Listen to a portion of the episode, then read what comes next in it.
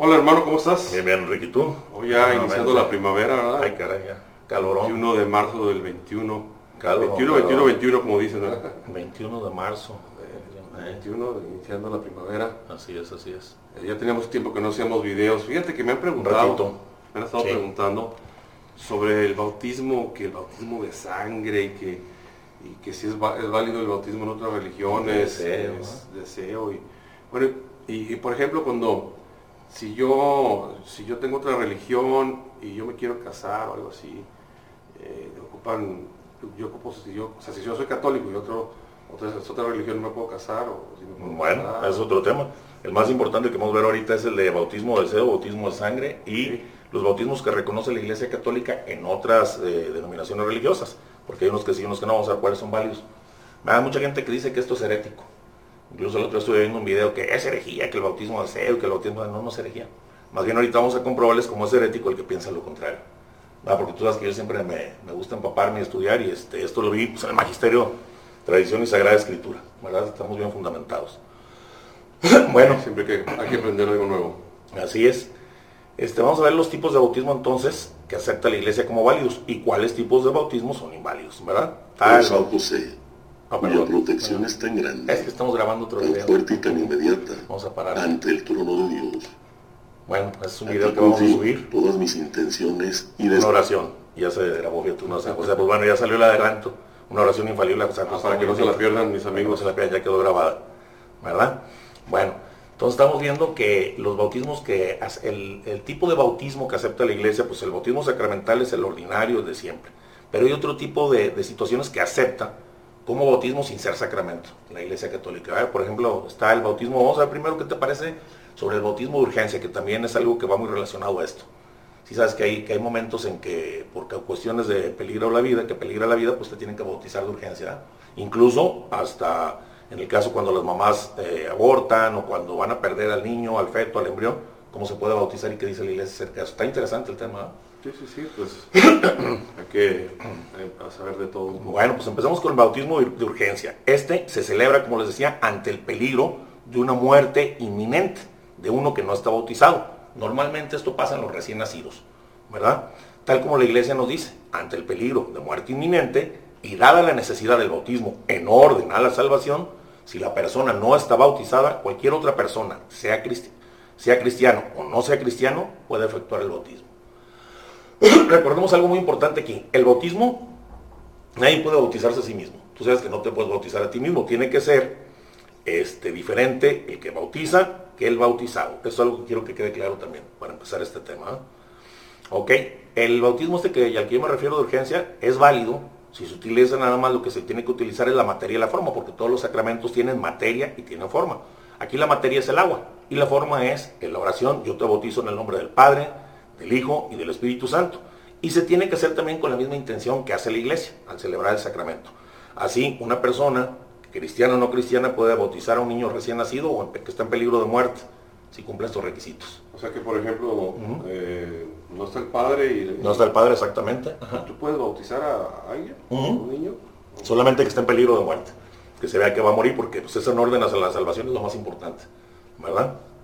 Bueno, lo ver, ver en el Catecismo de la Iglesia Católica en el numeral 284. Dice, en caso de necesidad, toda persona puede bautizar con tal que tenga la intención de hacer lo que hace la Iglesia y que derrame esa agua sobre la cabeza del candidato diciendo, yo te bautizo en el nombre del Padre, del Hijo y del Espíritu Santo. ¿Verdad? Bueno, ahora, si una persona, por ejemplo, bautizara a otra y que no estuviera en peligro de muerte, ¿vale el bautismo? Sí, es un bautismo válido, pero es ilícito. Está mal hecho. O sea, es, es válido, pero es ilícito. Porque esto es para el bautismo de urgencia, es para casos, casos de que se vaya a morir la persona, para que alcance su salvación.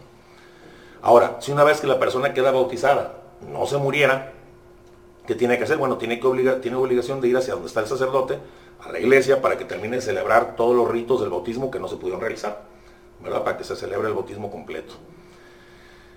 Ahora otra cosa, fíjate, en caso de necesidad de que un niño se está muriendo, eh, un de urgencia, de, de un bautismo de urgencia, un niño recién nacido que está muriendo, puede ser bautizado incluso contra la voluntad de sus papás. Aunque sus papás no quieran, puede ser bautizado. ¿Por qué? Porque el derecho del niño a la salvación es antes que el derecho de los papás a elegir si su hijo se bautiza o no se bautiza. Estamos hablando en el orden sobrenatural, ¿verdad? Esto no lo dice el Código de Derecho Canónico, ya es que todo lo, tengo yo siempre bien fundamentado ¿ah? para que no vean que yo me lo invento. En el Código de Derecho Canónico, en el 868, dice, el niño de papás católicos e incluso de papás no católicos en peligro de muerte puede ser bautizado aún en contra de la voluntad de sus padres. Esto lo permite la Santa Iglesia. ¿Verdad? Ahora, eh, por ejemplo, si no fuera un niño, si la persona que está en peligro de muerte fuera un adulto sin bautizar, mm, no se le podría bautizar, si me explico fuerzas, a menos de que lo pidiera. O sea, un niño yo sí lo puedo bautizar aunque sus papás no quieran. ¿Sí me explico? Pero yo no puedo llegar a un grande que está muriendo y decir, no quieres que te bautice, pero yo te bautizo en nombre del Padre, eso no se puede hacer. Tiene que pedirlo él. En caso de que, por ejemplo, se estuviera muriendo esta persona y no pudiera manifestar su deseo de pedir el bautismo, porque pues, está en coma o algo, se le puede bautizar si se, si se sabe cuando él estaba sano, él deseaba ser bautizado y estaba arrepentido de sus pecados, ¿sí me explico? Que él haya dicho, no, es que en ese tiempo que se enfermó yo me hubiera querido bautizar y me arrepiento de todos mis pecados y de repente cae en coma, pues lo bautizas, ¿va? Se puede, se puede bautizar a esta persona. En el caso de no saberlo, por ejemplo, tú no sabes si la persona quería ser bautizada y está en coma y nunca manifestó que quería ser bautizada y nunca se sabe si se arrepintió o no, ¿qué puedes hacer ahí? Bueno, puedes bautizarlo eh, con un bautismo de urgencia que se llama bajo condición. ¿Qué le dices? Yo te bautizo bajo condición de que te arrepientas de tus pecados y de que decidas el bautismo, yo te bautizo en el nombre del Padre, el Hijo y el Espíritu Santo. Es bajo condición, igual que se da también el sacramento de la confesión o la absolución sacramental eh, bajo condición. Si te arrepientes de tus pecados, yo te absuelvo, como dice el sacerdote, alguien que está en coma. El Código de Derecho Canónico nos dice en el numeral en el número 865. Puede ser bautizado un adulto que se encuentra en peligro de muerte, si teniendo algún conocimiento sobre las verdades principales de la fe, manifiesta de cualquier modo su intención de recibir el bautismo y promete que observará los mandamientos. Ahora, el bautismo, fíjate que de urgencia más común es el de los casos, en el caso de los fetos, de los fetos abortivos. Si me explico, de las mujeres que han perdido a un hijo, este, pues, que traen en el vientre, que tiene una semana, un mes, 15 días, 3 meses y muere. Digo, muere, muere el feto es, eh, o está en peligro de muerte este feto para, eh, para poder salir a la vida, pues dicen, ¿sabes qué? A lo mejor no va a madurarse, no va a llegar y se pueden bautizar. Esto es muy importante, ¿verdad? Esto nos lo dice el Código del Derecho Canónico en el numeral 871. En la medida de lo posible se deben bautizar los fetos abortivos si viven. Así dice. El bautismo se debe hacer, dice, sobre el mismo feto y no sobre las membranas que lo envuelven, porque ya es que está el niño y, está envuelto en una bolsita. Entonces no tiene que ser el bautismo sobre la bolsita, sino sobre el mismo niño, sobre alguna parte del miembro del, cuerpo del niño. ¿Cómo lo van a hacer si tiene ah, Ahorita vamos a ver cómo. Estar nato para... ahorita, no, ahorita vamos a ver cómo. Y esto es muy importante porque mucha gente no les ha dado la oportunidad de ser bautizados a estos niños y lamentablemente, ahorita vamos a ver después de la continuación de este tema que sucede con los que mueren sin bautizarse, que es otro tema. Si lo podemos ligar o pegar a este, bueno, pero si no lo hacemos aparte. Porque son la placenta, como tú dices, entonces... Ahorita vamos a ver cómo. ¿Cómo lo vas a hacer para.? Ahorita vamos a ver cómo. Hay un documento que se hizo al respecto de esto que se llama Tratado de Embriología Sagrada. Y este nos habla con más claridad del bautismo de los fetos abortados, diciendo que los fetos abortados pueden hallarse en tres circunstancias diferentes. La primera, puede ser un feto abortado en cualquier época de la gestación. Tres días, ocho meses, ¿sí me explico? O sea, desde los tres días hasta los ocho meses, hasta los nueve meses, en cualquier etapa. Puede ser una criatura, dice, en un parto dificultoso que presenta una parte de su cuerpo fuera del útero. Un bebé que está por nacer, si o algo y de repente saca una mano, saca una pierna, así fuera del útero y que está muriendo. Saca una mano. Y la tercera puede ser una criatura fuera de lo normal. Este tratado no dice fuera normal, dice algo más feo, pero a mí no me gusta no me gusta la palabra, aunque es eh, llamado Tratado de la Embriología Sagrada, un monstruo. Ellos lo dicen así, me gusta más bien alguien fuera de lo normal, digámoslo así, ¿no? Y dice que en el momento de salir de la madre el feto, se le debe administrar el bautismo en cualquier época de la gestación que tenga lugar el aborto. Si abortó en cualquier época que haya sido, inmediatamente se abren las membranas, se abre la bolsita y se bautiza el niño. ¿Verdad? Y también nos dice este tratado de embriología que el que no haya movimientos, por ejemplo, de corazón ni de los miembros, que se vea como que si estuviera muerto, no debe impedirse el bautismo bajo condición. Yo te bautizo, en los, si estás vivo, yo, yo te bautizo en el nombre del Padre, del Hijo y del Espíritu Santo. Porque ha sucedido que fetos que nacen con todos los signos de muerte de repente, está muerto y al rato ya está vivo. Y yo conozco casos así, que aparentemente nació muerto y al rato vive. Sí, inclusive han dejado niños abandonados en bandidos y todo Entonces hay que darles esa oportunidad, ¿verdad? Algo muy importante que dicen en este tratado de embriología sagrada es que para prevenir que el aire mate el embrión, se le puede primero bautizar a través de su envoltorio, de la bolsita. Si es rico, si la mujer lo arroja y está en la bolsita, primero arriba del envoltorio diciendo este, si eres capaz de bautismo, yo te bautizo en el nombre del Padre, el Hijo y el Espíritu Santo con el agua, ¿verdad? Y después de que se le bautizó así, entonces se abre la bolsita, se abren las membranas y se le bautiza otra vez diciéndole, si eres capaz de bautismo y si no estás bautizado, o sea, por si el bautismo que fue afuera no funcionó y si no estás bautizado, entonces yo te bautizo en el nombre del Padre, del Hijo y del Espíritu Santo. Es un regalazo ¿eh? que se le da a estos niños para que se les abra el cielo. Ahora, los fetos bien desarrollados, que dan señales de vida, si explico, hay unos que salen, tienen seis meses, cinco meses, pero se ve que dan señales de vida, que se ven que tienen sus piernitas bien, todos se bautizan. Y los que no están bien desarrollados, y si se duda que están vivos, pues lo ves como muerto. Si tú ves que está, que está muerto, se duda que está vivo, lo puedes decir. Si estás vivo, yo te bautizo en el nombre del Padre, del Hijo y del Espíritu Santo. O sea, no hay que dejar ningún caso eh, por así. Hay gente que, por ejemplo, doctores que operan a la mujer, se murió el niño, lo tiran y se acabó y, no hubo bautismo. O sea, que, que le están negando la oportunidad de la vida eterna a estos niños. Nosotros sabemos que un feto es un ser racional capaz de la gracia bautismal, igual que cualquier niño nacido. Igual que cualquier niño. Algunos teólogos han ido, iban antes en contra de esto diciendo que el bautismo fue instituido para los hombres nacidos naturalmente y en el tiempo debido, eso decían los teólogos. Pero actualmente nadie va en contra de esto, porque actualmente ya lo saben todos los teólogos, que los sacramentos fueron hechos para el hombre y no fue hecho el hombre para los sacramentos. ¿Verdad? Hoy se admiten, fíjate, hay otra cosa, se admiten dos tipos de nacimientos. Nacimiento este, inútero, o sea, dentro del útero, y otro exútero. Esto lo vemos en la escritura. O sea, la propia escritura nos dice cuando el ángel le dice a José, no temas recibir a María tu mujer, porque lo que en ella ha nacido, hablando de, Jesucristo, porque lo que en ella ha nacido es del Espíritu Santo. Y sabemos que sin embargo nuestro Señor nació meses después de que el ángel le dijo. Entonces quiere decir que lo que de, lo, que lo que de ella ha nacido es del Espíritu Santo, quiere decir que desde ese momento hay un nacimiento en el vientre de la madre, en el momento de la concepción. Y hay un nacimiento, hay un alma nueva y, se considera un nacimiento inútero dentro del útero. ¿Verdad? bueno, esta opinión que te digo no, la digo nomás yo, ha sido sostenida por el padre Rodríguez, que cistercense, que adoptó la opinión de Jerónimo Florentini, que fue aprobada por las facultades de teología de París, de Viena y Praga, y que seis años después adoptó este tratado de embriología sagrada, del que estamos refiriéndonos este documento. Y entonces ya todos los teólogos convinieron en que se debe bajo pecado de pena mortal, perdón, bajo pena de pecado mortal, bautizar cualquier masa que se crea que pueda ser un embrión o un feto. Si no lo hacen, pecan mortalmente. ¿Sí explico? Porque le están renegando la oportunidad de vida eterna. Aunque no sea más grande que un grano de maíz, y por más corto que sea el tiempo de la gestación, y aunque no haya ningún movimiento como sea que manifieste que está vivo, con tal de que no esté ya corrompido, podrido o realmente muerto, se debe bautizar. Bajo condición, ¿verdad? Esta doctrina ha sido admitida también por las universidades de Salamanca, de Rennes y por varios obispos. El ritual romano precisamente también nos dice, si el niño asoma la cabeza y está en peligro de morir, o sea, saca la cabeza del útero y está en peligro de morir, se le bautizará en la cabeza y no se le volverá a bautizar si después sale a la luz, porque estamos reconociendo que es un bautismo válido, ¿verdad?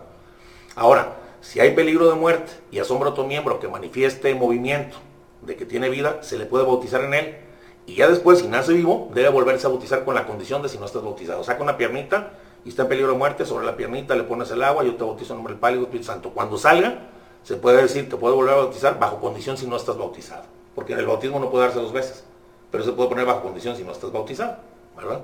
Así quedan más seguros. Ahora dice también este, la Iglesia Católica que si el, que fue bautizado se muere, eh, que fue bautizado en el seno de su madre, se muere después, debe sepultarse en lugar sagrado, porque se considera ya miembro de la iglesia, ¿verdad? Porque fue bautizado. Bueno, eh, también dice la, Santa Iglesia en, el ritual romano que en caso de morir la mamá en su embarazo, si la mamá muere, tiene, no sé, tres, cuatro meses de embarazo y se muere, debe de abrirse la madre, sacar el feto y bautizarlo. Explico, es una obligación, ¿verdad? Y si está vivo, bautizarlo. Y es que sabemos que el feto es una persona y tiene vida desde el momento de su concepción. Eso lo hemos sabido todos y desde siempre, ¿verdad? Por lo que debe administrarse entonces el bautismo a todo feto que tenga vida, según la época en que suceda, al mes, a los tres, a los seis, pero tiene, tú lo bautizas, tiene que bautizar. Esta opinión de muchos teólogos se sustenta. ¿En qué se sustenta esta opinión? De que tienen vida y de que se deben de bautizar. Bueno, nosotros sabemos que la Santísima Virgen María fue liberada del pecado original desde el momento de su concepción. En el momento de su concepción, en ese momento fue liberada del pecado original. ¿Y por qué tuvo que ser en ese momento, desde el primer momento de su concepción? Porque desde el primer momento la Virgen Santísima era un ser humano. Pues al igual nosotros y los niños, en el primer, desde el primer momento de su concepción, son un ser humano. En eso nos sustentamos para decir esto, ¿verdad? Bueno, ok. Supongamos, por ejemplo, que una mujer tiene siete días de embarazo. Siete días. Y ella muere, pues se debe al sacar el momento esa partícula y bautizarla, ¿verdad? Por eso decían algunos, santos padres y papas, le hablaban mucho a las comadronas, porque antes las comadronas, no me acuerdo cómo se llaman, que en las casas salían a las señoras, ¿cómo se llaman? Sí, sí, sí.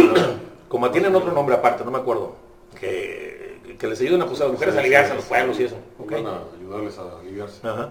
Entonces le decían los papas, ah, y en estos documentos, al doctor y a las comadronas, que siempre que encuentren una, una mola, o sea, una, una, eh, partícula que parezca ser un feto, den abrirla, porque quizá ahí adentro está el feto y bautizarse, ¿verdad? Pero las comadronas no, no, te- no pueden bautizar. ¿sí? O no, cualquiera. Si está en peligro de muerte, aunque un, un no católico, si tiene la intención de la iglesia y usa la materia de la forma, puede bautizar. Todo el mundo. Tienes que saber cómo, ¿no? O sea, Ah, no tienes que saber, pero por eso las instruían. Y les decían, ¿sabes qué?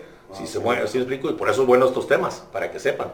Por eso lo estamos haciendo. Porque Tienes una, por ejemplo, una instrucción, por ejemplo, aquí para las personas que nos están viendo.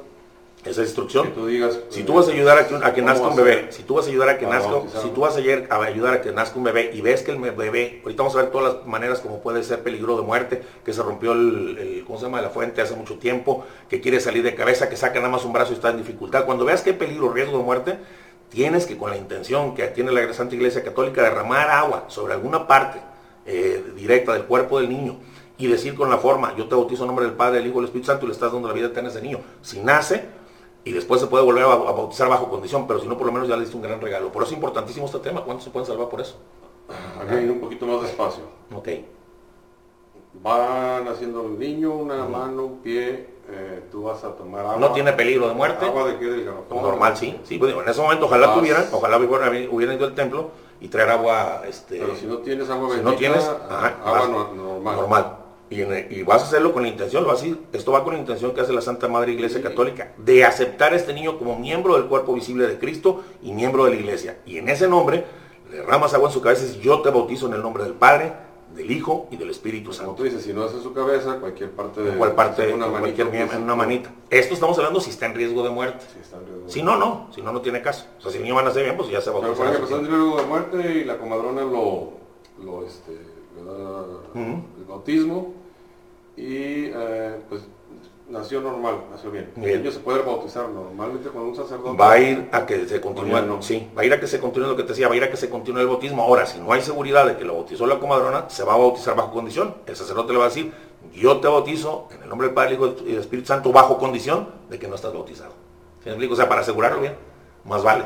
Estamos hablando de la vida eterna. tú me decías que, por ejemplo, si un padre bautiza a un niño cuando está naciendo y después vive, Ajá. decías ya no se puede bautizar otra vez. Ya no se va a bautizar. Pero, si, sí, pero, es una comadrona una persona alguien que no supiste si usó bien la materia y la forma, si no tienes la seguridad, Ahí entonces sí lo vas a bautizar bajo condición. No le vas a decir yo hacer el nombre, le vas a decir, te bautizo bajo condición de que no estés bautizado en el nombre del Padre, el Hijo y el Espíritu Santo, porque no se puede bautizar dos veces, ¿me explico? Pero lo que hace ahí es amarrar, asegurar la salvación, la vida eterna de este niño. Que es muy importante estos temas. Imagínate cuánta gente ha dejado de niños así porque no sabe. Bueno, a continuación vamos a ver el tema que pasa con los niños que mueren sin bautismo, después de este. Pero bueno. Muy bien, para Ok. que se aclare. Nos dice también el documento este de embriología sagrada que un niño puede estar en tres estados, es donde vamos a hablar, enteramente dentro del seno de la mamá, enterito dentro del seno de la mamá, o parte nacido, o sea, parte fuera del seno y parte dentro del seno de la mamá, o enteramente fuera del seno de la mamá, ¿sí? O está totalmente adentro, o una parte adentro y una afuera, o totalmente afuera. En los dos primeros, cuando el niño está en el seno o presenta una parte fuera de él, es bueno que el bautismo lo haga el doctor o la comadrona, aunque esté un sacerdote ahí. ¿Por qué? Pues es lógico por el pudor y el decoro. Porque el sacerdote tendría que entrar y si está a la mitad del niño, pues va a tener eh, vista y contacto con sus ojos y todo, con una mujer con sus partes íntimas. Entonces aquí sería lo más decoroso y lo mejor que lo, que lo bautizaron, que estuviera el sacerdote, el doctor o la comadrona. Por instrucción del sacerdote, si el sacerdote trae agua bautismal, mejor, ¿no? Sacerdote por un lado y Sí, pero- las instrucciones a... Sí, no, pero no a un lado porque sea, que no, a un lado no porque sea lo mismo. O sea, se trata de que el sacerdote, que es un santo de Dios, que es virgen, que no le meta así a su cabeza que vea esa situación. Por eso, o sea, Sí. no, no estar Él está no, afuera, en el cuarto. dando instrucciones. Sí, dando instrucciones. Es en los dos primeros casos. En el tercer caso, cuando ya está to- totalmente fuera de la mamá, si peligra su vida, entonces sí que el sacerdote, si está presente, es preferible mil veces que lo bautice el sacerdote. Si está en peligro su vida. ¿Verdad? Eso nos dice pues el, el documento este de ya la sagrada. mujer ya está por morir y todo, puede darle los santos óleos a Sí, ella. ese es, otra, ese es otro tema, pero sí. Él te- te- ya tendría que dar la asistencia, el último sacramento de los, de los santos óleos a la persona. Y ¿verdad? La bautizarlo y al mismo momento. y al mismo momento bautizarlo, claro que sí. Sí. ¿verdad? Bueno. Por lo general presentan peligro de muerte, es lo que te decía. los niños que presentan primero la cabeza y experimentan dificultad para salir por la estrechez de la pelvis. O también cuando sale primero un brazo, no lo pueden sacar, o sea, ¿sí explico? Cuando sale primero un brazo o sale primero otra parte, una piernita nada más, y tiene otra pierna dentro de la cabeza, o sea, empieza a ponerse peligroso y dudoso el parto de que vaya a vivir el niño. ¿Verdad? También en caso de hemorragia, convulsiones, desmayos o síncope, un paro cardíaco de la mujer, ¿verdad? O porque se le salió el cordón umbilical y se le pudo haber enredado en el cuello. Todos esos son peligros que pueden estar en peligro de muerte. Y este peligro, como decía, es mucho más grande cuanto más tiempo ha pasado desde que se rompió la fuente. Si ya pasaron 3, 4 horas, pues el niño ya, sabes que bautiza la friega porque está a punto de morirse. ¿Me explico? En todos estos casos, antes de terminar el parto, se debe bautizar al niño en la parte que presenta fuera del orificio uterino, después de la rotura de la bolsa. ¿Sí me explico? Sacó la piernita, pues ahí le rompes la bolsita y lo bautizas. En el caso que el niño no presente ningún órgano fuera, pero que vemos que está en peligro, que viene de cabeza y que no puede salir, está en peligro de muerte, se introduce entonces un dedo, la comadrona del doctor, para separar lo que puede impedir que llegue el agua bautismal al niño. Y esta agua la deben llevar con esos dedos sobre los órganos del niño, tocándolo, asegurando que las membranas fetales estén separadas, abrir la bolsita adentro y tocarlo con esa agua y decirle, yo, si estás vivo y eres digno de bautismo, yo te bautizo en nombre del Padre, el Hijo y el Espíritu Santo. ¿Verdad? Puede servir también una jeringa, a lo mejor con una jeringa o una esponja, un lienzo lleno de agua bautismal que llegue a este niño y se dice la forma del bautismo. También hay, algo que me llamó la atención, que es importante, ¿no? Por ejemplo, ahorita lo que estás diciendo, uh, romper la bolsita. Si, hay una persona que está ahí y no está apta y no sabe. Ah, no, tiene que ser el doctor, tiene que ser el doctor o la comadrona. En ese momento, por hacer eso. Por eso no lo va a hacer el sacerdote, lo está haciendo el doctor. El niño se muere. Lo está haciendo el doctor. O como había dicho, si el doctor contempla que hay peligro de que el niño lo pueda matar por eso, lo bautiza por la parte de afuera de la bolsita. Y en cuanto pueda abrirla, en cuanto saque una pierna o algo, es que la misma pierna la misma pierna rompe la bolsa al salir. Cuando ya sale la pierna, entonces le toca sobre el miembro y dice, bajo condición de que no estés bautizado, yo te bautizo en el nombre del Padre. Por eso decía alguien que sepa, ¿no? ah, no, claro, no, no. déjame, le rompo la bolsa. No, no estamos hablando de cualquier gente laico, no. O sea, un cuate que no sea doctor o que no. es que las comadronas estudiaron, no, es que no me acuerdo del otro nombre que se les da, pero son de las que ayudan a las mujeres a, parir los pueblos y tienen toda la experiencia del mundo. ¿Verdad? Ok. Ya hablamos de otro tipo de bautismo, ahora vamos a hablar de los bautismos de los niños fuera de lo normal, que no me gustó como lo llamó el documento sagrado que te decía, pero los niños fuera de lo normal que pueden ser de tres clases. Primera, los que pudieran tener, que no creemos, ni ellos creen que existan, pero que pudiera ser su origen en la mezcla de la naturaleza humana con una bestia. ¿Sí me explico? Que se haya metido una mujer con un animal, la cual se cree que no puede existir. Segunda, no, no, pero Dios de repente puede permitir algo. ¿Sí me explico? O sea, se supone que no. Pero por eso no lo dejan de contemplar, porque puede, pudiera pasar, no creen, pero pudiera pasar. Segunda, por exceso, cuando tiene dos cabezas o cuatro brazos. Y tercera, por defecto, como cuando nacen sin cabeza o sin brazos.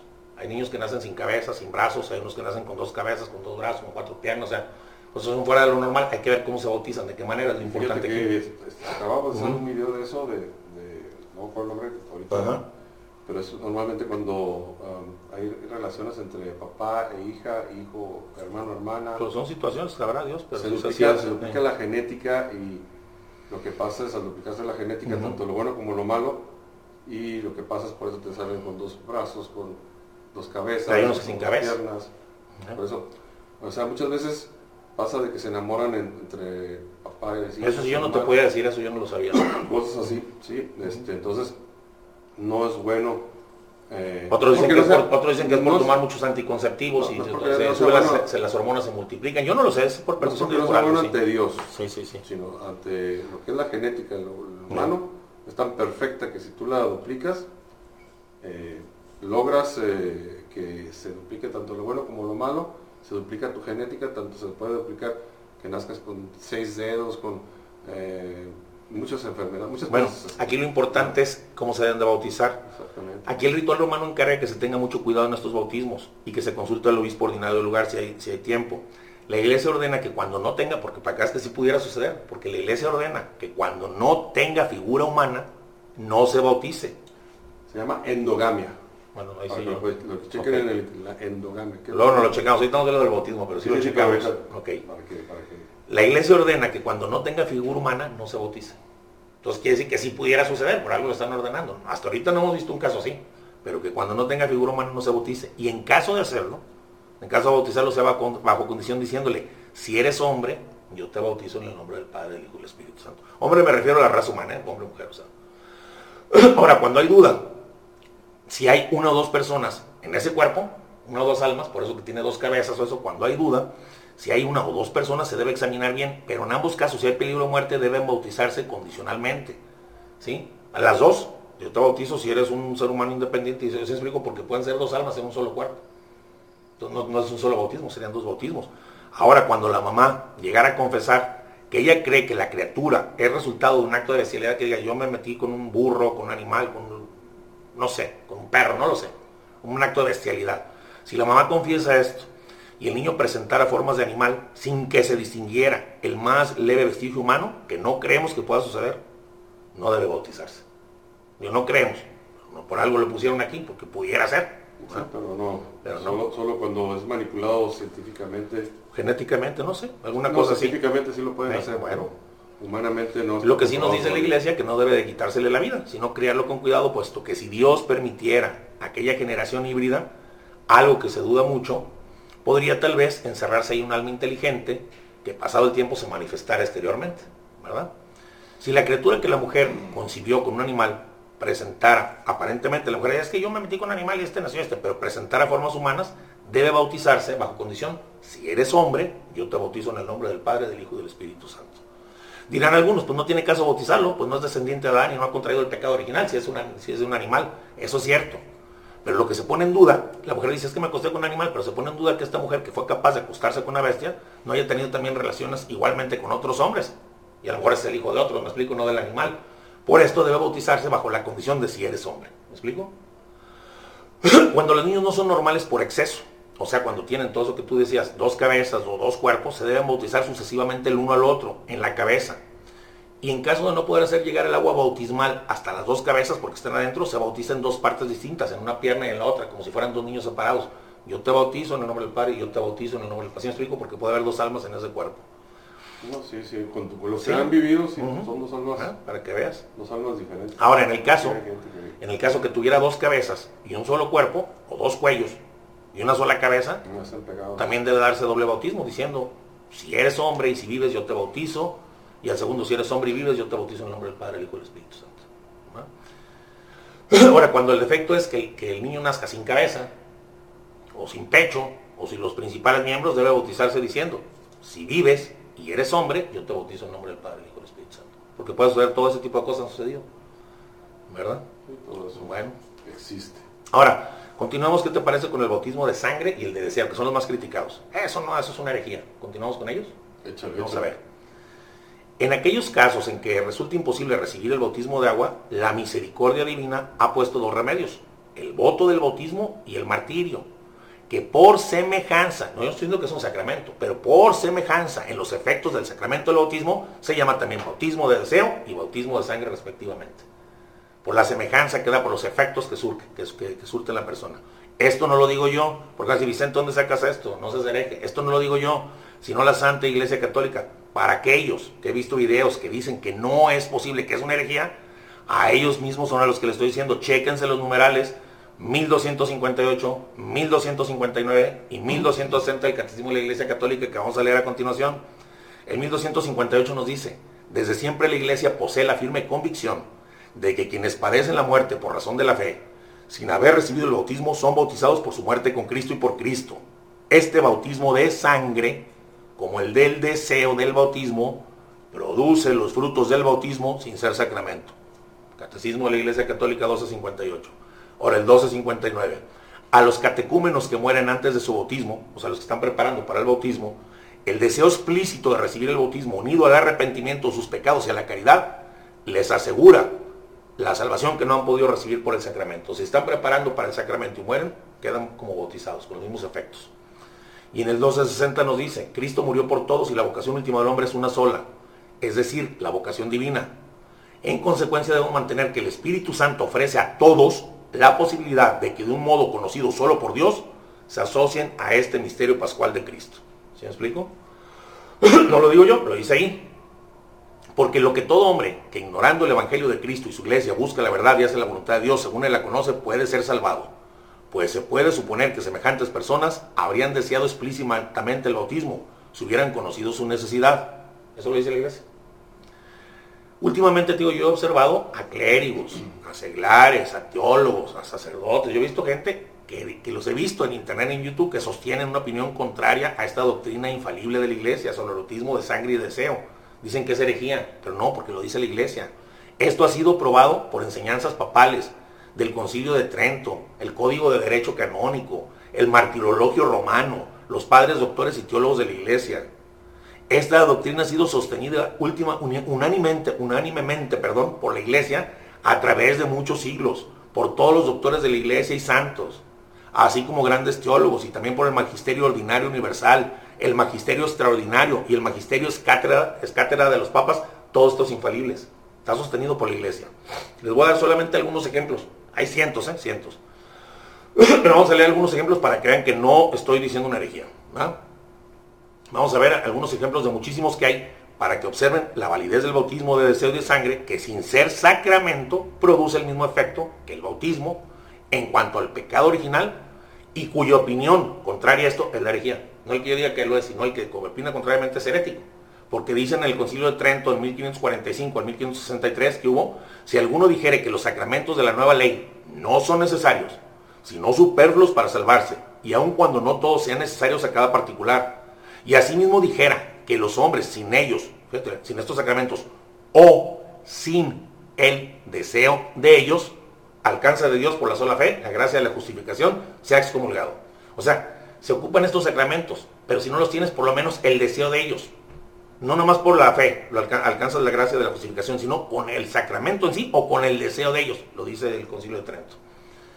En esas palabras se describe la justificación del pecador, de suerte que es tránsito de aquel estado en el hombre, nace hijo del primer Adán al estado de gracia y adopción de los hijos de Dios por el segundo Adán Jesucristo, nuestro Salvador. Y esta traslación no se puede lograr después de promulgado, dice el Evangelio, sin el bautismo o sin el deseo de él. O sea, está poniendo el bautismo como sacramento y el deseo de él como suplir el sacramento, sin ser sacramento con los mismos efectos. ¿Me explico? San Alfonso María de Ligorio nos dice, mas el bautismo de deseo es una conversión perfecta a Dios por contrición o por amor a Él, sobre todas las cosas, con deseo explícito, o sea, como los catecúmenos por fuera, o implícito, por tu manera de comportarte hacia con Dios, si supieras que era necesario, lo hubieras pedido. O implícito del verdadero bautismo de agua, del cual toma su lugar en cuanto a la remisión de la culpa, pero no en cuanto a la impresión del carácter bautismal o a la supresión de toda la deuda debida al castigo. Que nos San Alfonso María de Ligorio que el deseo nos quita la, culpa del pecado original, pero no toda la culpa de nuestros pecados. Y no nos hace, no nos da ese carácter bautismal y nos hace miembros de la iglesia. Pero en el efecto principal que es, de que te da la vida eterna sí. Porque te quita el pecado original, puedes aspirar al cielo, que no te quita toda la culpa de los pecados. Lo dice San Alfonso, San Alfonso María de Ligorio, con el puro bautismo de deseo. Mm. El Código de Derecho Canónico de 1917 dice, sobre el entierro eclesiástico los catecúmenos, o sea, los que están preparando para el bautismo, que sin culpa propia mueren sin el bautismo han de ser tratados como los bautizados. La razón de esta regla es que se cree que ellos encontraron la muerte unidos a Cristo por el bautismo de deseo. Nuevamente, Código de Derecho Canónico 1917.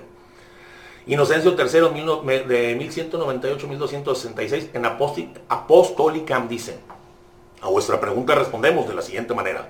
Afirmamos sin vacilación alguna, basados en la autoridad de los santos padres Agustín y Ambrosio, que el sacerdote que dicen ustedes en vuestra carta murió sin el agua del bautismo, uno que era sacerdote pero nunca supo que parecía que no estaba bautizado, que murió sin el agua del bautismo por haber perseverado en la fe de la Santa Madre Iglesia y en la confesión del nombre de Cristo fue liberado del pecado original, fue liberado del pecado original y obtuvo la dicha de la patria celestial. Inocencio III, ¿eh? Papa. Dice, leed hermano en el octavo libro de la obra de la ciudad de Dios de San Agustín, donde entre otras cosas escribe que el bautismo es administrado invisiblemente a quien ha sido excluido no por el desprecio de la religión, sino por la muerte. Te explico, estás grande y te agarró la muerte y no te pudiste bautizar, invisiblemente es bautizado. No lo digo yo. Debitum Pastoralis Offici, agosto 28 de 1206.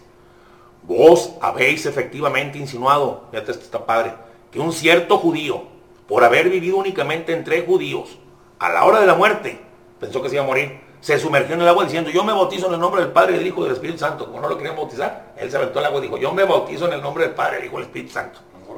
Y dice, respondemos que debe haber una distinción entre el bautizante y el bautizado, lo decía al principio. Sin embargo, si el susodicho hubiera muerto inmediatamente, que no murió, hubiera al instante volado a su hogar celestial por la virtud de la fe en el sacramento, aunque no por el sacramento de la fe. Por la fe en el sacramento se hubiera del cielo Yo me bautizo en el nombre de el agua. Pues el deseo, ¿sí me explico? San Ambrosio dice, os, os, oigo expresar pena porque Valentiniano no recibió el sacramento del bautismo. Decidme, ¿qué más hay en nosotros excepto voluntad y súplica? Mas él por largo tiempo deseó ser iniciado y expresó su intención de ser bautizado. Sin duda, lo recibió porque lo pidió, aunque murió sin él. San Agustín en la ciudad de Dios dice, no vacilo en colocar al catecúmeno católico, o sea, aquel que se está preparando, que era de otra religión, está preparando para bautizarse, o aquel que tiene veintitantos años y no se ha bautizado, que está preparando. Dice, no vacilo en colocar al catecúmeno católico que arde en el amor a Dios antes que el hereje bautizado. El centurión Cornelio, antes de su bautismo, fue mejor que Simón el mago, quien había sido bautizado. Pues Cornelio, que era un general, te acuerdas un coronel con el que fue Pedro, y Simón el mago fue el que le quería comprar los poderes a los apóstoles, según él, pues Cornelio, aún antes del bautismo, estaba lleno del Espíritu Santo. No estaba bautizado, pero tenía más Espíritu Santo que el otro, que, el brujo, el mago. Mientras que Simón el mago, después del bautismo, estaba lleno de un espíritu inmundo. ¿Eh? Entonces, acuérdense también la palabra de la Escritura que dice que si el Espíritu Santo habita en ustedes, aquel que resucitó a nuestro Señor Jesucristo, el Espíritu Santo también resucitará sus cuerpos. Entonces, hay gente que ha tenido el Espíritu Santo antes de ser bautizado. Santo Tomás de Aquino dice, respondo que el sacramento del bautismo puede faltarle a alguien de dos maneras. Primero, tanto en la realidad, o sea, que lo hayan bautizado como el deseo, tampoco lo deseaban. Tal es el caso de los que no están bautizados ni quieren ser bautizados, lo cual claramente indica desprecio por el sacramento, en cuanto tienen uso de libre albedrío. Consecuentemente, a quienes de esta manera les falta el bautismo no pueden alcanzar la salvación. No son bautizados, ni quieren ser bautizados, ni tienen el deseo. Ellos no pueden alcanzar la salvación. Pues ni sacramentalmente ni mentalmente están incorporados en Cristo, el único medio por el cual puede obtenerse la salvación. En segundo lugar, dice Santo Tomás, el sacramento del bautismo puede faltarle a alguien en la realidad, o sea, que se le hayan echado el agua y le hayan dicho, pero no en el deseo. Por ejemplo, cuando un hombre desea ser bautizado y por algún infortunio es interceptado por la muerte antes de recibir el bautismo, este puede alcanzar la salvación sin haber sido bautizado en la realidad, o sea, con el agua, en virtud de su deseo, efecto de la fe, que obra por la caridad y por cual Dios, cuyo poder no está atado a los sacramentos visibles, santifica al hombre internamente. Dios no está atado a los sacramentos. Entonces él puede santificar al hombre internamente. De ahí dice que Ambrosio, dice, continúa diciendo, de ahí que Ambrosio diga de Valentiniano, que murió siendo un catecúmeno, perdí al que iba, perdí al que iba a regenerar, o sea, al que iba a bautizar, mas él no perdió las gracias por las que oró. En abril de 12 en Braga, Portugal, San Víctor Mártir rehusó adorar un ídolo, cuando todavía era catecúmeno y confesó a Cristo Jesús con gran constancia. Así después de muchos tormentos y de ser cortada su cabeza, mereció ser bautizado en su propia sangre. Estamos hablando también de sangre. Y ahora son dos, tres ejemplos más. Quiero darles a entender a la gente radio porque dicen, es una herejía. El hereje es el que dice lo contrario de esto. Pío IX, en 1846 a 1878, que fue papa, dice claramente de sostenerse como artículo de fe que fuera de la iglesia apostólica romana nadie puede salvarse, que la iglesia es la única arca de salvación y que quien no entre en ella perecerá en el diluvio. Pero por otro lado, debe sostenerse como cierto que quienes están afectados por ignorancia de la verdadera religión, si fuera una ignorancia invencible, no están sujetos a culpa alguna en esta cuestión ante los ojos del Señor. Todos sabemos que los afligidos de ignorancia invencible respecto a nuestra santa religión, si guardan con solicitud los preceptos de la ley natural, pues aunque no están en la iglesia, si guardan los, con solicitud los preceptos de la ley natural escritos por Dios en el corazón de los hombres, si están preparados para obedecer a Dios y si llevan una vida virtuosa y sumisa, pueden alcanzar la vida eterna por el poder de la luz y las gracias divinas. Y ahora una excomunión realizada por el Papa Pío XII en 1953 y el decreto del Santo Oficio del 8 de agosto de 1949 dice, ahora bien, entre las cosas que la Iglesia siempre ha predicado, nunca deja de predicar, está contenida la declaración infalible por la cual nos enseña que no hay salvación fuera de la Iglesia. Sin embargo, este dogma debe ser entendido en el sentido en el que la Iglesia misma lo entiende, no que cada quien lo ponga como quiera. Porque no fue a los juicios privados que nuestro Salvador dio una explicación, no fue a la gente en particular, está diciendo, aquellas cosas que están contenidas en el depósito de la fe, sino la autoridad magisterial de la iglesia. ¿Te acuerdas que los señores de los apóstoles se los llevaba y aparte les explicaba las cosas a ellos, al magisterio? O sea, nosotros no podemos decir, ah, es por esto y por esto, el magisterio. Por lo tanto, que uno puede obtener la salvación eterna y que no siempre es necesario que se incorpore a la iglesia en realidad como miembro, pero es necesario que por lo menos esté unido a ella por el deseo y el anhelo. Estamos hablando otra vez del deseo.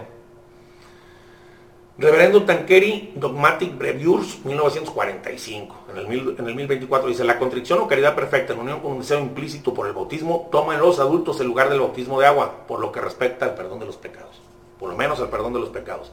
Pues queda en pie que el bautismo es necesario, ya sea de hecho o sea, que sea materialmente, formalmente hecho o en deseo, por tanto, en un caso extraordinario puede ser sustituido. Según la doctrina católica existen dos cosas por las que puede ser sustituido el bautismo saber como un acto de caridad perfecta junto al deseo del bautismo y a la muerte como mártir. Como estas dos cosas compensan el bautismo de agua, también son llamadas bautismo, a fin de que sean comprendidas bajo un solo nombre genérico. ¿Me explico?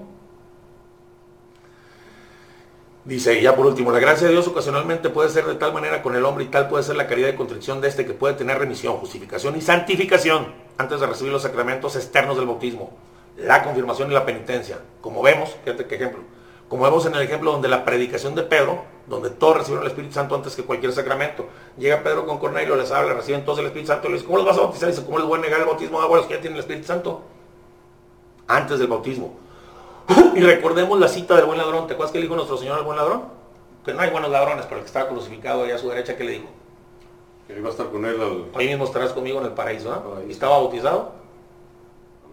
No, porque después el Señor viene y instituye el bautismo. Ese Señor dijo no estaba bautizado. Entonces, el buen ladrón no está bautizado, dijo, hoy mismo estarás Oye, conmigo en el paraíso. Antes de que Dios existiera, todos los que Ajá. no fueron bautizados no... Estaba, ajá. Porque ellos no sabían que, el- que Dios existía, pues. Anteriormente en el pueblo judío, la circuncisión era un tipo de bautismo. Y se ofrecían, acuérdate, corderos y cabritos y todo por... Yo sabía que para poder ser Ajá. nato, para poder ser nato en la religión judía, Ajá.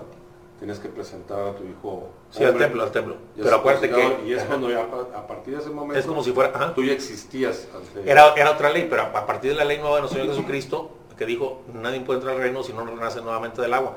Y si tú recuerdas, nuestro Señor Jesucristo cuando muere dice que desciende tres días a los infiernos. No creas que el infierno donde está el demonio, no, los infiernos son a los lugares inferiores, al seno de Abraham, donde estaban todos antes de abrir el cielo. A darle la buena nueva y de alguna cierta forma, no sé, por su gracia y por su poder, llevarlos al cielo. Con bautismo, como se llevó al buen ladrón, que no estaba bautizado. Porque mucha gente, porque ahorita vamos a hablar, sigue el tema, en otro tema próximo que vamos a ver ahorita en unos minutos más, sobre qué sucede con los niños sin bautizar. Y vamos a ver todo este tipo de cosas. Vamos a continuar para terminar este, porque para que no se alargue tanto, ¿verdad? Bueno, ahora que ya vimos que es real, que existe el bautismo de deseo y el bautismo de sangre, vemos rápidamente que es el bautismo de deseo y de sangre, ¿no? Rápidamente, ok. El bautismo de deseo es el anhelo explícito o implícito, explícito como el del catecúmeno, el que ya dice yo quiero, o sea, que saca fuera de él, yo me quiero bautizar, explícito, o implícito como el pagano o el infiel, de recibir el bautismo, deseo que debe ir unido a la contrición perfecta. Para aquel que ha conocido la revelación cristiana, el deseo de recibirlo debe ser explícito. Para aquel que sabe el Evangelio, que conoce a Cristo, debe ser explícito, debe decir, yo me quiero bautizar. Pero para el que no tiene ninguna noticia del sacramento, para el pagano, para el infiel que no sabe nada, que nadie le ha hablado de Cristo, basta el deseo implícito. ¿Cuál es?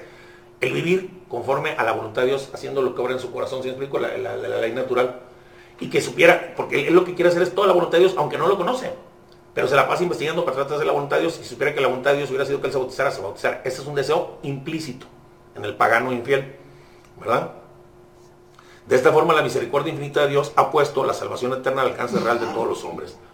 Es conforme al dogma creer que los no cristianos, de buena fe, invocan a Dios, es lo que te decía, están arrepentidos de sus pecados y tienen el deseo de hacer todo lo necesario para salvarse, cumplen la ley natural, ignoran sin culpa propia la verdadera iglesia y quedan entonces justificados por el bautismo de deseo.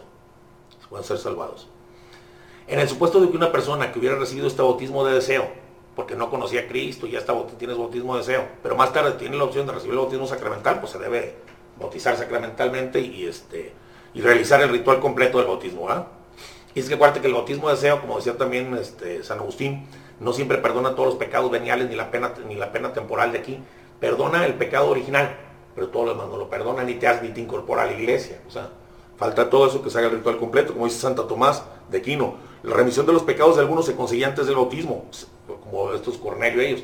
La remisión, ya estaba el Espíritu Santo habitando en ellos y no habían recibido ni el agua. Y el Espíritu Santo no habita en lugar manchado, que quiere decir que los había limpiado sus pecados. La remisión de los pecados de algunos se conseguía antes del bautismo según se tenía el bautismo de deseo, sea explícito o explícito. Y sin embargo, dice Santo Tomás, cuando se recibía realmente el bautismo, entonces se producía la remisión plena en cuanto a la liberación de toda la pena, o sea, ya quedaron así totalmente limpios. Y finalmente, otra cosa, para que el bautismo de deseo se realice, se requiere algo, la caridad perfecta, o sea, el amor perfecto a Dios, es decir, la contrición, aunque no sea en sumo grado. Me duelo de mis pecados porque amo a Dios por haberlo ofendido. Y en el martirio es suficiente la atrición. Me arrepiento de mis pecados porque no me quiero al infierno por miedo, en el martirio. Porque no puedes ponerte a pensar en una situación de amor cuando estás sufriendo un martirio a lo mejor por la mente que estás ahí todo confundido. Ya con que te arrepientas por, por miedo, vale. Ahora vemos rápidamente el bautismo sangre, es el deseo de sangre. Es el martirio de una persona que no ha recibido el bautismo y que soporta pacientemente una muerte violenta por haber confesado la fe cristiana o por haber practicado la virtud cristiana, por hacer buenas obras y todo, y por esto matan, pues estás practicando el bautismo sangre, o por confesar a tu Señor. Como aquel que mataron porque no quería comer carne, porque sentía que era un pecado, y lo mataron así, bueno, pues, si me explico, él ya estaba bautizado, pero es un caso decir, si no hubiera estado, queda bautizado el bautismo de sangre. Tal como afirman los santos padres, el martirio tiene fuerza para perdonar toda la culpa y toda la pena, tanto en adultos como en niños, invocando el privilegio de Cristo que Él le concedió el martirio de producir el mismo efecto que produce el bautismo sacramental. O sea, no es, no es un sacramento, pero produce el mismo efecto. te borra toda la pena y toda la culpa. Esto lo digo con claridad nuestro Señor, que te lo recuerdo como lo dijo, dijo, a todo aquel que me confiese delante de los hombres, yo también lo confesaré delante de mis padres. Oye, lo estás confesando delante de los hombres y te matan y no estás bautizado, Él te confiesa delante de tus padres, estás en el cielo, se llama bautismo sangre.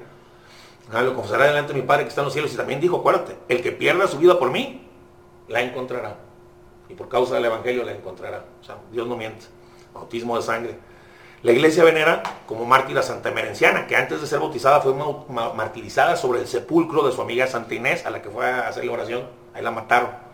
También a Valentiniano II, que fue asesinado mientras se dirigía a Milán para recibir el bautismo. De él dijo San Anselmo, su deseo lo ha purificado. También otro testimonio más grande que tenemos, la fiesta de los santos inocentes. los niños, ¿te acuerdas del 28 de diciembre? Sí, que Ajá. mataban a... Eh, por, por, matarlos a él, no mataron a nuestro Señor Jesucristo, pero los mataron a ellos. ¿verdad? Por eso también los niños que no han llegado al uso de razón pueden recibir el bautismo de sangre. Ahora bien, ni el bautismo de deseo, ni de sangre producen todos los efectos, ya te lo dicho, que, el bautismo sacramental, pero sí produce los tres principales, que es el perdón de los pecados mortales, la infusión de la gracia y la filiación divina, que dan derecho a la vida eterna pero no imprimen carácter, no hacen al que lo recibe miembro de la iglesia, ni sacerdote, profeta, rey, ni miembro visible del cuerpo de Cristo. ¿Me explico? Faltan todas esas cosas. Por eso está la obligación de recibirlo, eh, si se puede sacramentalmente, por la vía normal y natural, ¿va? Porque también una persona que lo haya recibido deseo de sangre, si no se muere, mientras no reciba el, sacramento completo, no se le pueden administrar los demás sacramentos. La confesión, la Eucaristía no se le pueden administrar. Porque nada más lo único que hizo no están incorporados a la iglesia. Sí le quitó la pena temporal, les dio la filiación divina y todo, pero no los, no los hizo miembros de la iglesia, entonces no se les pueden administrar los demás sacramentos. ¿ok? Por último, veamos acerca de la validez de los bautismos en las confesiones cristianas no católicas. Sí, de los hermanos separados que llamamos. Que no, no te gusta mucho que hablemos, pero hay que hablar. No, está bien, pues se puede hablar de todo. Pues, bueno, ahora, no todas las confesiones que se dicen cristianas lo son. Solo las que son cristianas son las que creen que Dios es uno y trino y aceptan a Jesucristo como la segunda persona de la Trinidad y como Dios y hombre verdadero. Los demás no son cristianos aunque se llaman cristianos. Por ejemplo, los testigos de Jehová dicen que Cristo no es Dios, ellos no son cristianos, por más que se quieran llamar cristianos. Los orientales separados de la iglesia romana, ortodoxos, nestorianos, coptos, etcétera, tienen la misma doctrina sobre el bautismo de la iglesia católica y practican también el bautismo de los niños. Y también administran los tres sacramentos, bautismo, confirmación y Eucaristía. En cuanto a los protestantes, hablando en términos generales, casi todas las confesiones admiten el bautismo como un sacramento instituido por Jesucristo, aunque a través del tiempo lo han desvirtuado de tal forma que en algunos ya no queda nada del verdadero bautismo. La iglesia considera, considera válidos los bautismos de los no católicos si tiene los requisitos esenciales, que se haga conforme la iglesia quiere, que se use la materia y la forma. Se explico el agua y la, y la oración. El 20 de noviembre de 1878, respondiendo a la pregunta de si todos los herejes que se convertían a la Iglesia Católica debían de ser rebautizados bajo condición, el Santo Oficio respondió, en la conversión de los herejes de cualquier lugar o de cualquier secta que vengan, hay que inquirir sobre la validez del bautismo recibido en su herejía, teniendo pues en cada caso el examen. Si se averigua que no se confirió el bautismo o fue conferido nulamente, ha de bautizarse nuevamente de modo absoluto. Pero si practicada la investigación nada se descubre en pro o en contra de la validez, o queda alguna duda sobre la validez del bautismo, entonces deben de bautizarse bajo condición de que no estén bautizados. Y finalmente, si consta que el bautismo fue válido, están realmente bautizados, solamente han de recibir la abjuración o profesión de fe, o sea, lo que falta del sacramento. El bautismo bajo condiciones solo cuando hay dudas sobre la validez del bautismo anteriormente administrado.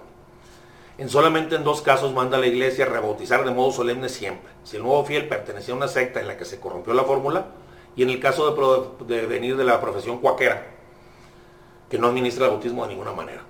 Por eso, Cuando el converso ha militado, por ejemplo, en la, confesión anglicana, no es preciso rebautizarle porque ahí pues, el bautismo es válido, es igual que el de nosotros. Basta recibir su curación, impartirle la absolución de sus pecados. Y lo mismo en el caso de la vuelta a la comunión de los cristianos ortodoxos, nos tienen que volver a, bautizar. En todos los demás casos se suele rebautizar bajo condición y después se administra el sacramento de la penitencia, o sea, la confesión. Bueno, vamos a ver rápidamente algunas sectas y todo, cuáles son válidos y cuáles no. Es una lista nada más así rápida para que se den una idea de si vienen de alguna de estas que quieren convertir a la iglesia católica, si es válido su bautismo o no lo es válido.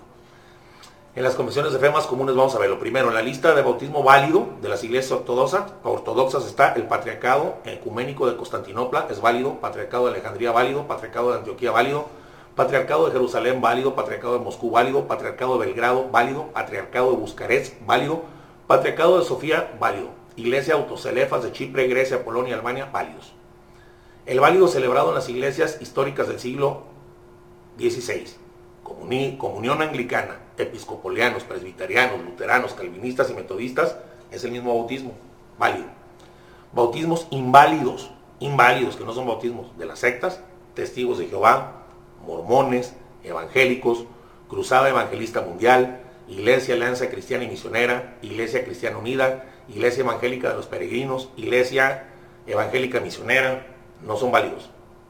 Los pentecostales que no son válidos, iglesias pentecostales, Asamblea de Dios, Iglesia de Dios, Iglesia Bautista, Bautista del Séptimo Día, Iglesia Cristiana de Betel, Iglesia Cristiana Interdenominacional, Iglesia Cristiana Nacional de la Asamblea de Dios, Iglesia de Dios Pentecostal, Iglesia del Evangelio Cuadrangular, Iglesias Evangélicas Independientes, Movimiento de las Iglesias Evangélicas, Unión de Iglesias Evangélicas Independientes, la Santa Iglesia de Dios de la Inundación Apostólica, Iglesia Internacional del Evangelio Incrementable, Bando Evangélico Gedeón, Concilio Latinoamericano de Iglesias Cristianas, Iglesia Apostólica de la Fe en Jesucristo, Iglesia Cristiana de las Asambleas de Dios, Iglesia de la Profecía, Iglesia de Dios en Cristo por el Espíritu Santo, Iglesia de Dios Pentecostal, Iglesia de Dios Evangelio Completo, Iglesia del Buen Pastor, Iglesia de la Luz del Mundo, Iglesia Evangélicas Independientes, Movimiento de Iglesias Evangélicas Independientes, Cruzada Evangelista Mundial, Iglesia Alianza Cristiana y Misionera, Iglesia Evangélica de los Peregrinos, Iglesia Libre Metodista Evangélica, Empresa Apostólica de los Intérpretes de la Voluntad de Dios.